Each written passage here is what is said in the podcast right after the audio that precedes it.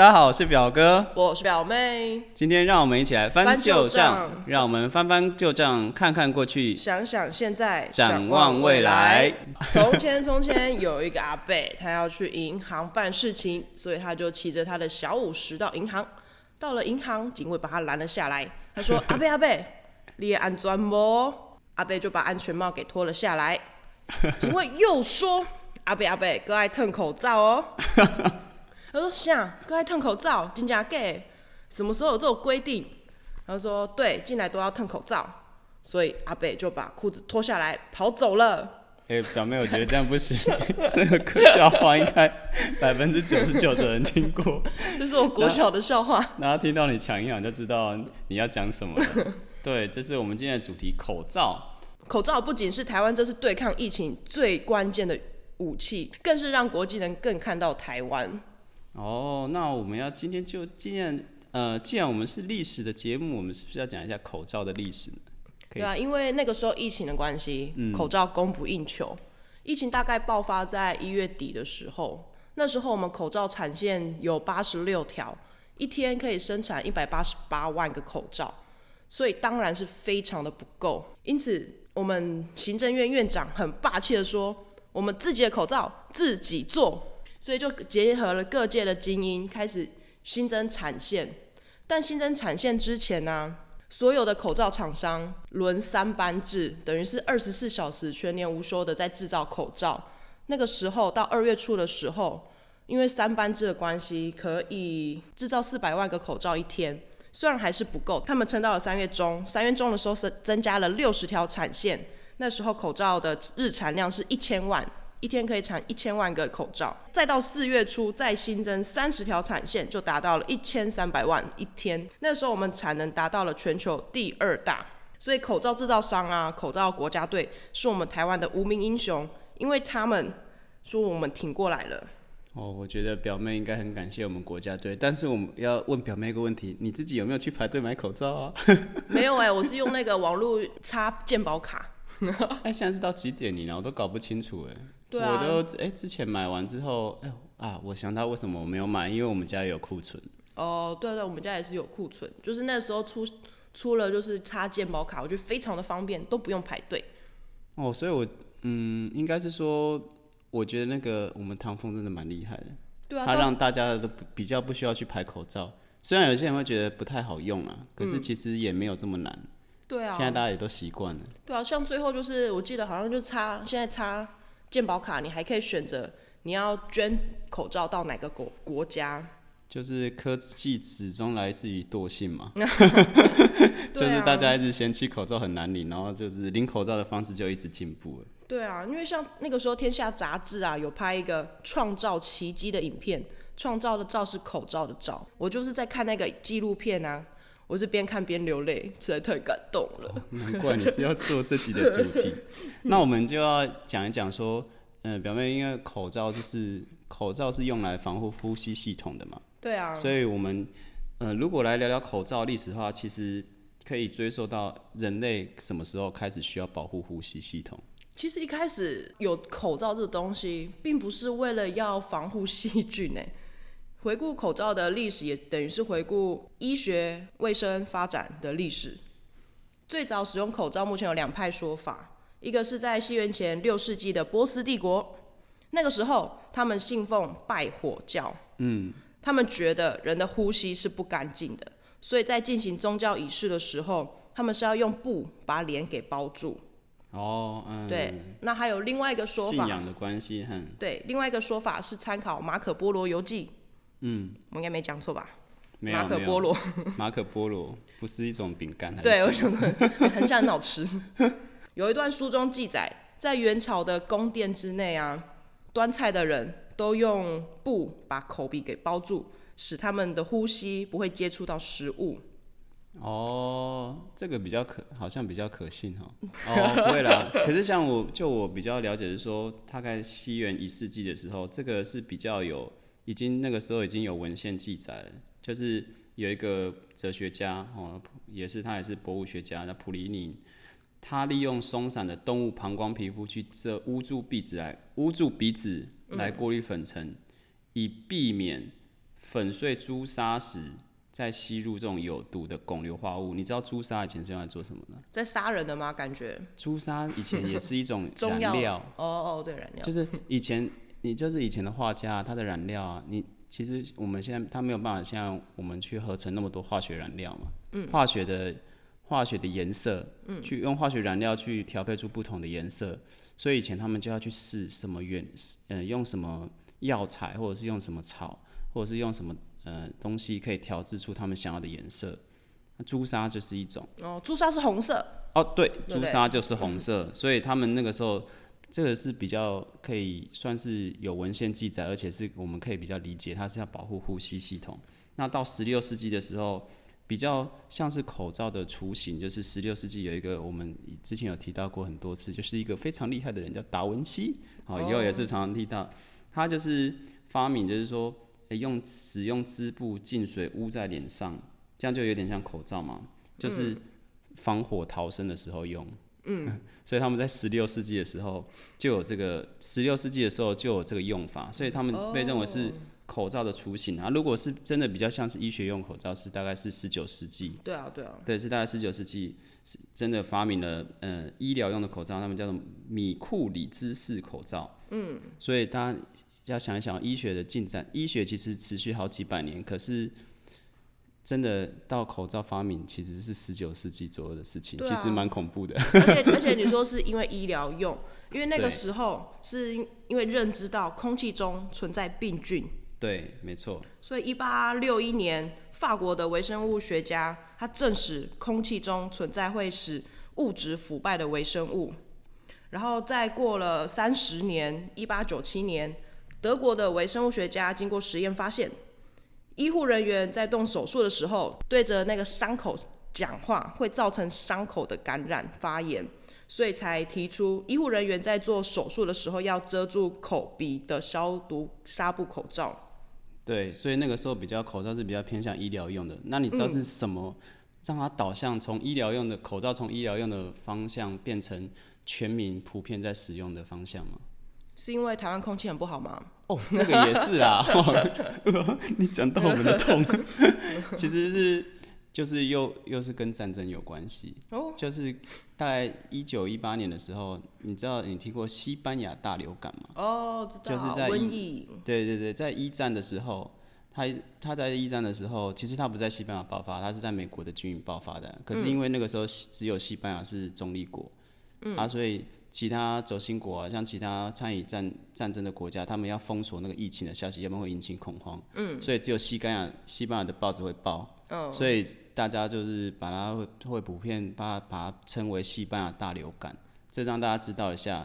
从那个时候开始，大家要求说每个人都要戴，因为流感那时候死了超多人。对啊，就是反正有不一样的新闻来源，有不一样的人数记载，可是普遍是认知是十几千万人是有。哦那个时候死流流感死的人数比战争死的人数还要多，所以那个时候要求大家都要戴口罩。好像黑死病哦。对哦，那个那黑死病也是死超多人，黑死病、啊黑死病跟流感这两个是你讲的没错，是让先进国家死最多人的两种疾病。所以就是口罩，其实是在我们的历史中，其实是也是受战争的影响，开始从医疗走到平民，嗯，它开始变得比较普及。可是你刚刚说是瘟疫，怎么又是战争？瘟疫等于战争吗？还是？哦，不是，呃，因为战争的影响，所以让大家意识到说这流感很重要。因为流感军营里面流传出来嘛，它其实也是会影响到一般没有打仗的战争的那个时期引发流感，因为军营大家住一起嘛，嗯，住一起，那你一个人中了，就很多很多，应该说它是团体生活了，嗯。团体生活，那一个人中就十个人中，百个人中，一千个人中，哦，一万个人中这样子。他在啊那个时候流感也还没有发明有效的控制方式啊，对，所以他们就只能说哦，我戴口罩，我却至少我戴口罩可以做一个初步的防护，应该这么说啦。应该说，战争里面军人的生活方式，都是集体行动。像像如果最近 COVID nineteen 出来嘛，像军营那种，他们就会封锁，就是说你可能就是哎、你所有进去的都要管制，你都要，例如说你可能休假期间，你可能有有一段期间是不能出去的，你怕出去再回来就中，然后你你看你一个人，然后你如果你一个人很容易传染给你所有团体的其他人，对对对，他它就是共用。你看，在军中连浴室都共用啊。所以那个时候西班牙那个瘟疫，所以是只有军中军中的人从军在戴口中罩，从军中爆发一般人，一般人都不会戴口罩。因为那个时候大家没有戴口罩的概念啊。嗯那你要想想看，流感爆发之后，从它是从军营爆发，哦，他是从军营，它是从军营，爆发，可是它就慢慢慢慢真正散出去，散出去，散出去。嗯，所以让大家知道说，哦，这个这个流，因为那个时候流感没有特效药嘛，嗯所以大家慢慢知道说，慢慢理解到，就像你讲，流感是因为空气中的飞沫传染，啊所以他们开始普遍戴开始戴口罩。那嗯以前、以前没有这种大大型的传染嘛，大家就觉得说我去医院。我才会碰得到，我才有可能生存在那种危险的环境下，嗯所以都是你去医院医疗医院的人员会戴口罩，对啊，对因为啊，他们觉得他们才会比较有风险。可是自从这个流感发生之后，流感主要都是飞沫传染，对啊，所以流感发生之后，大家就会开始觉得，嗯，我要戴口罩。对，哎、表妹，那既然我们今天聊到口罩，我们是要跟大家讲一下。口罩有趣的故事吗？好，那你讲，你讲，我好想听哦，我好想听口罩可以听听到什么有趣的故事。我觉得戴口罩就很闷呢。因为主要有趣的故事是欧洲开始使用口罩的原因，因为在早期欧洲的医疗啊是巫师在负责的。那时候像刚刚表哥说的，西班牙瘟疫大流行的时候，医生到处在救病人、控制疫情，巫师跟秘医们都觉得医生抢了我的工作，所以不断进对他们进行骚扰跟追打，所以医生只好用纱布遮住他的脸，以防被认出来，不然会被遭到报复。哦，所以一开始医生只是为了不让人家认出来戴着口罩。所以口罩有隐姓埋名的作用，就是对帮忙保持社交。我不想要被人家认出来。对啊，对啊，因为像我们现在也是这样啊，在台北台北车站，大家都戴着口罩、戴着耳机，好像很怕被人家认出来一样，然后走很快。我觉得就是现在戴口罩变成一种，我我如果不太想跟人家讲话，或者是我不太想跟人家社交，嗯，然后你看到我戴口罩，然后你也不知道我的表情是什么，你就不太会想要跟我谈谈。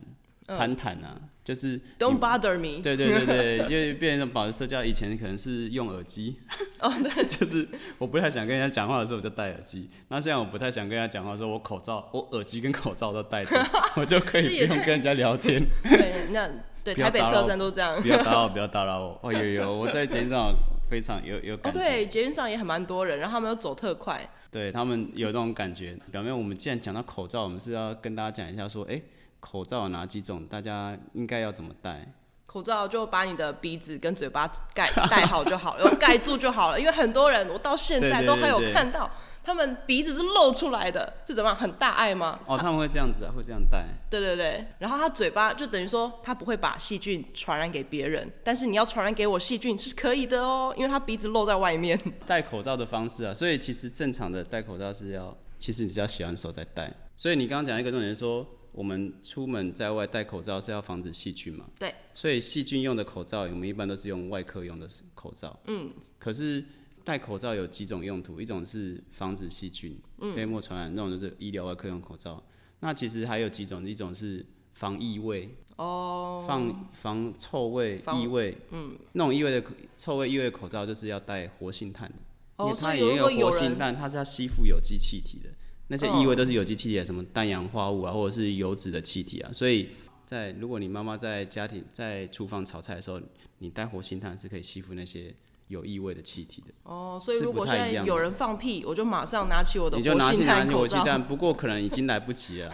你要在他放屁之前 就带着，因为你拿放屁，然后拿活性炭招住你，不是刚好顺便吸进去吗？哦，没有，对对对对，你举这个例子是通的，对对。哦所以一般我们会看到说，不同的场合戴不同的口罩，人家会觉得，一般我们我们现在 COVID nineteen 嘛，大家不会想说，呃，外科用就是我们一般发的那种口罩到底合不合用，也需不需要戴到 N 九五哦，是不用啦，N 九五更就留给医疗人员去使用就好了。对啦，那一般我们讲 N 九五就是 N 那个意思是指说不适合油性的气体啊。嗯，那意思就是说它不能防异味，可是它对于它对于零点三微米以下的粉尘，嗯，它是有百分之九十五以上的防护力，所以它防护力当然很高。可是就像你讲，我们现在戴口罩都有坏习惯嘛，会脱下来，嗯，就是然后你脱下来的时候又又会把鼻子露出来，嗯，N 9 5口罩我们根本戴不住，对啊，因为它防护性，它的密闭性太好了，嗯，所以你会受不了，你呃戴住就啊，所以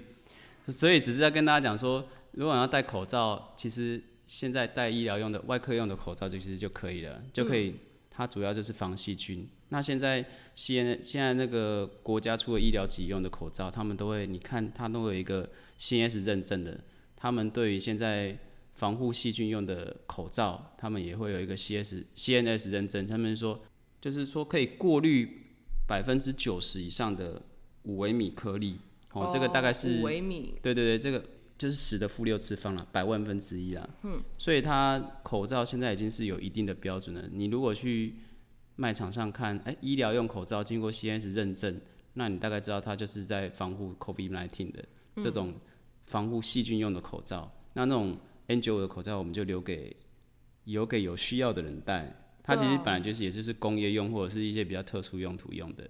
那一般我们如果要消除异味的话，我们就是戴活性炭的口罩就可以了。嗯，这个就不要戴错口罩被人家笑。哎、我有看过我朋友戴口罩，他是他会戴反哎、他不知道那个金属条。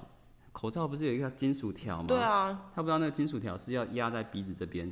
对啊，这个也是一个非常伟大的发明诶，因为就是一开始发明口罩，它是没有那个金属条的，所以它是嗯整个密合在你的口鼻上，是有个医护人员觉得那边加了一个金属条比较好流，哦，所以是医务人。员发明的。对对对，哦，对啊，然后我就发现，哎、有些人戴口罩会戴反，我想说，他明明那个那个放在耳朵的棉线啊，明明就是往内侧的，就是在这这一面啊，然后金属条就在上面啊，那为什么会戴反呢？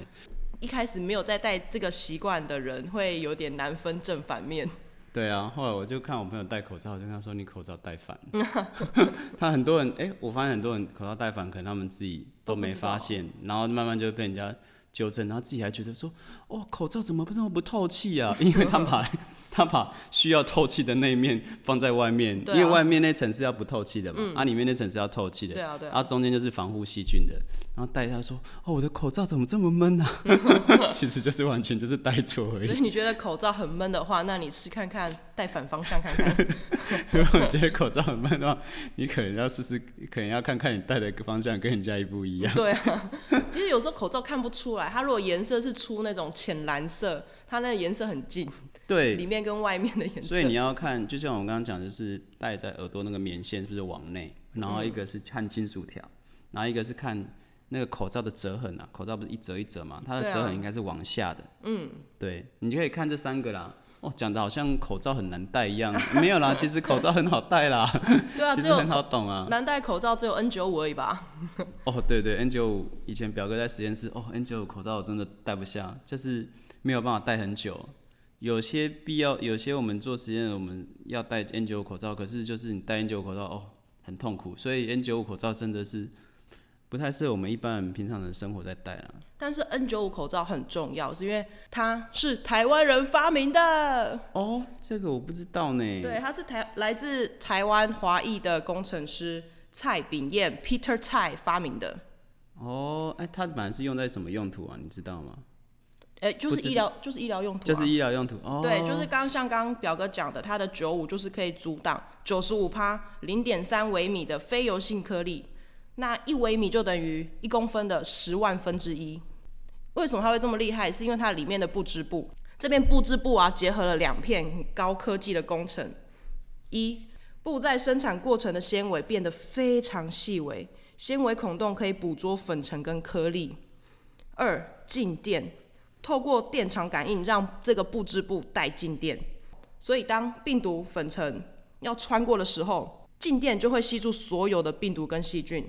哦，所以是那个静电有发生功用了。没错，所以经过充电，这种布织布一层就可以抵十层的材料。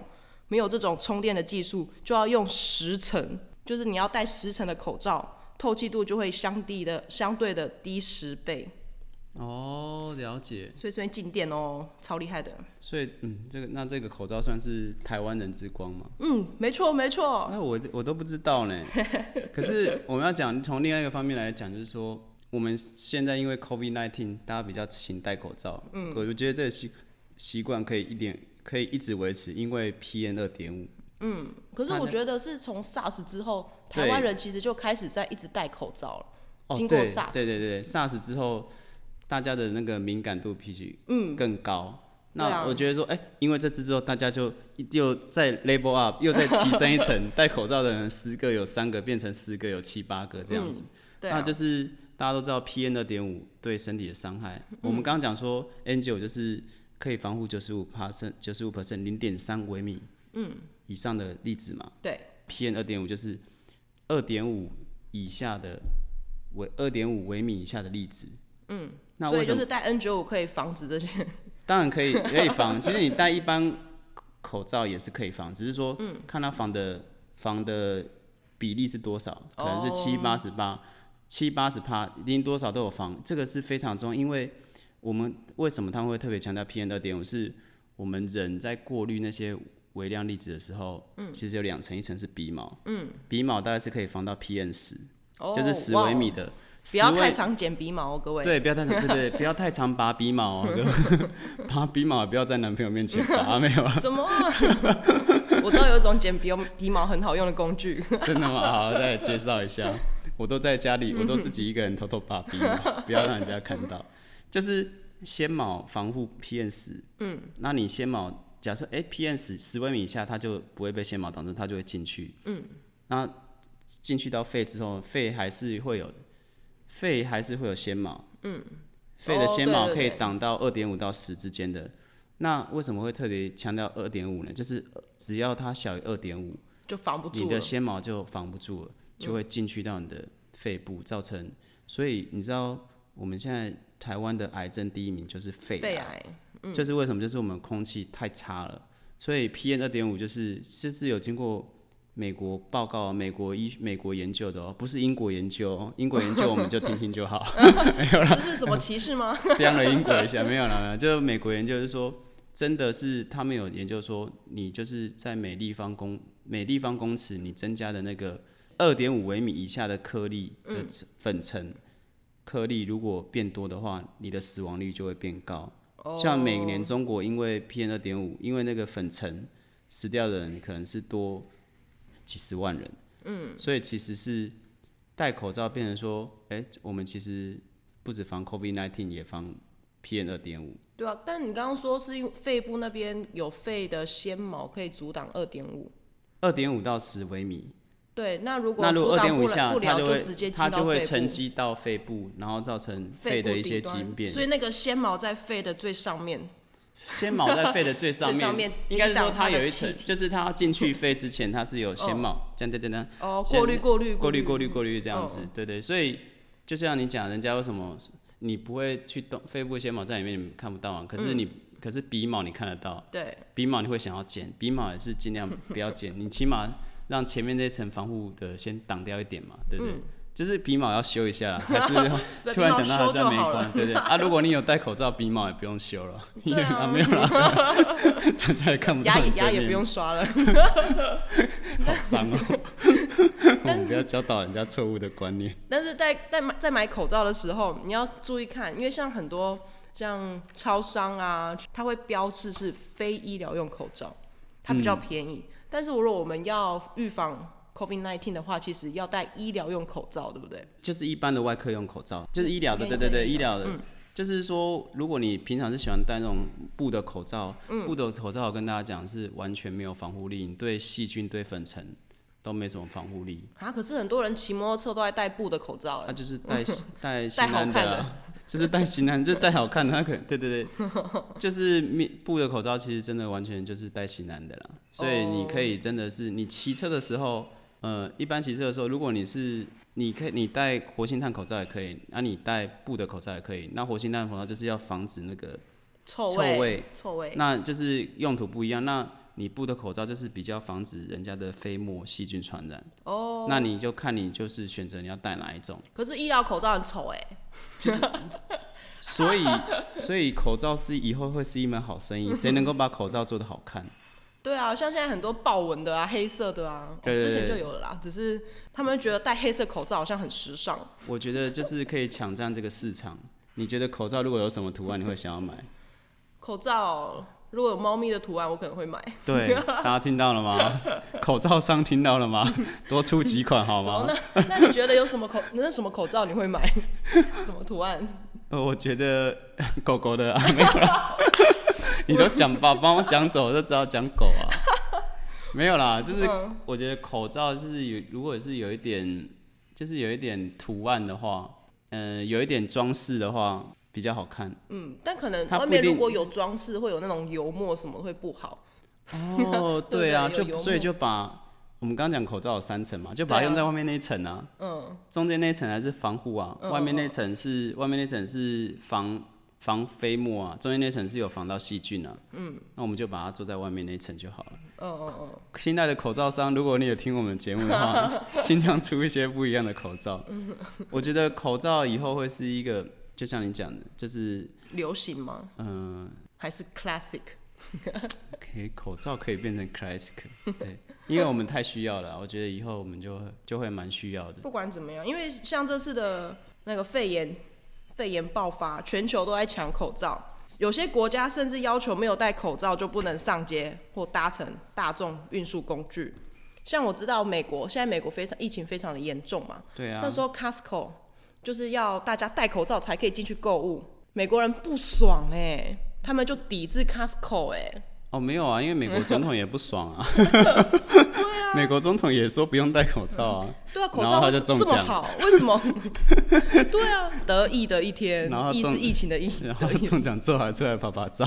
对啊，为什么到底美国人为什么就是不爱戴口罩？其实跟他们的文化、历史跟政治有关。哦，真的吗？为什么？先讲他们历史好了。美国人他们就爱好自由嘛，他们觉得就是自由民主才能创建这么。伟大的国家，嗯，所以强制戴口罩就妨碍他们的人民自由。在美国人观念中，戴口罩就等于是坏人，或者是弱者的，对，也有病的，或是有病的人，或是弱者的象征。因为在过去，过去存在三 K 党，三 K 党的事迹其实又可以讲一集啦。但他们主要来说，他们就是美国种族歧视啊，种族主义的代表组织，奉着白人至上的主义活动。他们啊都会戴着白色亚麻头巾来掩饰他们自己的身份，所以那时候纽约是第一个颁颁发禁蒙面法，所以他们从以前就觉得说，嗯，戴口罩就是犯罪的象征。再加上三月的时候，WHO 他们说不用戴口罩，所以甚至美国的 CDC、加拿大控疾中心、西方权威医疗中心都跟人民宣导。健康的人不用戴口罩，把口罩留给医护人员。对对，一开始的时候不知道有没有印象，这就是我们就像你讲的之前 SARS 嘛，嗯，之前 SARS 的，嗯，SARS 的关系，所以大家会大家会很习惯戴口罩。可是我们也不能怪那些医师啊，因为那个时候口罩其实不够。对，我觉得他们是有一个用意，就是说，嗯，希望大家把口罩留给医疗用的人员。嗯，因为那个时候我们一天产量只有一百八十万，一百八十八万个。对，所以就是说，他们其实那时候可以，其实应该是说可以提醒大家说，嗯，戴口罩还是有用的。可是说我们现在口罩比较不够，所以我们可以把口罩留给医疗用的人员。那当然，现在国家队成立了嘛，那大家就是有充足的口罩，然后也不用，也因为科技的发展，所以我们不用排队去买口罩。对啊，对啊，美国人这么不爱口罩，也是因为政治的关系。因为川普嘛，一开始对于口罩嗤之以鼻，但追求自由的大多是右派保守人士，所以保守共和党的人都不戴口罩，而共和党的总统是川普啊，进而演变成你不戴口罩就是挺川普，反川普就戴口罩。嗯，美国真是一个很简单分类的国家。对啊，因为我记得有一次记者会上，那个不戴口罩的川普说，大家都戴了口罩，所以他不用戴。哦，是很真的，他真的是很狂 哎，对啊，哎，像我们 WHO 一直不让我们加入，我想说，嗯，我们这么强，口罩自己在 N 九五自己做的，防疫又这么厉害，那不如我们台湾就自己组织一个一个卫生组织啊，看别人要不要加入就好了。为什么一定要加入 WHO？应该是别人加入我们这样才对吧？所以其实已经很不，有些已经有些国家不要退出 WHO 了。哦，你说有些国家是美国吗？他们到现在还没退出，好不好？我现在把要把它打马赛克，你又把它讲出来。逼这样子逼，没办法啦，就是哎，我们还是一个小小的国家，就是自主自，就是自立自强啊。就是你讲的就没错啊，就是国情的不同啊。他们比较崇尚自由啊，嗯，就会变成说，嗯、自由跟法律跟守自由跟遵守规则这两个，有时候这两件事情，有时候是在不同的情况下，嗯，嗯、优先排序不一样。平常大家会对于自由的要求，自由度的要求会比较高，可是发生特别状况的时候，就应该要做调整。对啊，你就是应该要守遵守一些特别的法条法规。但其实不止美国人比较不不太 care 了。嗯因为美国那时候封城，很多州都上街抗议。嗯，但其实我知道，不止美国，像台湾就有些声音说，为什么一定要戴口罩？他们就是非常的反感。哦，因为蛮蛮多人都会觉得说，你为什么要强制我戴口罩？我进去医院我就不想戴口罩，不然你要怎么样？我想那个应该是跟个人的素质比较关系、啊。对啦，对啊应该应该是说，就美国是大部分，那台湾其实有少部分的人是有追求这样的自由。呃，我昨天还跟我朋友去吃姜母鸭，就是现在在全世界也没几个国家现在晚上可以群聚在一起吃姜母鸭。对啊，台湾真的好安全哦。对啊，哦我很多朋友都是他们都是从国外来，现在来台湾度假。嗯，所以我们要也要自己尽一份心意啦，就是能够防护一下就防护一下。去公共场合就是戴口罩，也是保护自己，也是保护别人。我们知道戴口罩这件事情很重要。我现在出门都随身都会戴口罩，有时候我朋友没戴，他们都知道我会多戴。他们还跟我拿，就说我是小型的口罩供应商。我的包包里面随时都有大概七八个口罩以上。哦，真的假的？对啊，表哥，我没有戴口罩。好，我们其实我们现在录音都没有戴口罩，我这这个时候最害怕，所以就跟大家分今天分享一下关于口罩的历史跟口罩的用法。突然觉得今天这一集不知道怎么结尾，怎么会？我以为你刚刚你刚刚讲完就可以结尾了。嗯，想一下怎么结尾，突然卡住哎，好好笑。好啦，希望要这个我要剪进去。太好笑。好啦，希望大家都身体健康。那这两个连假去了很多场合，记得戴口罩，然后回来的时候安安全全的。下个礼拜记得同一时间听我们的节目哦。我是表哥，我是表妹，拜拜。拜不。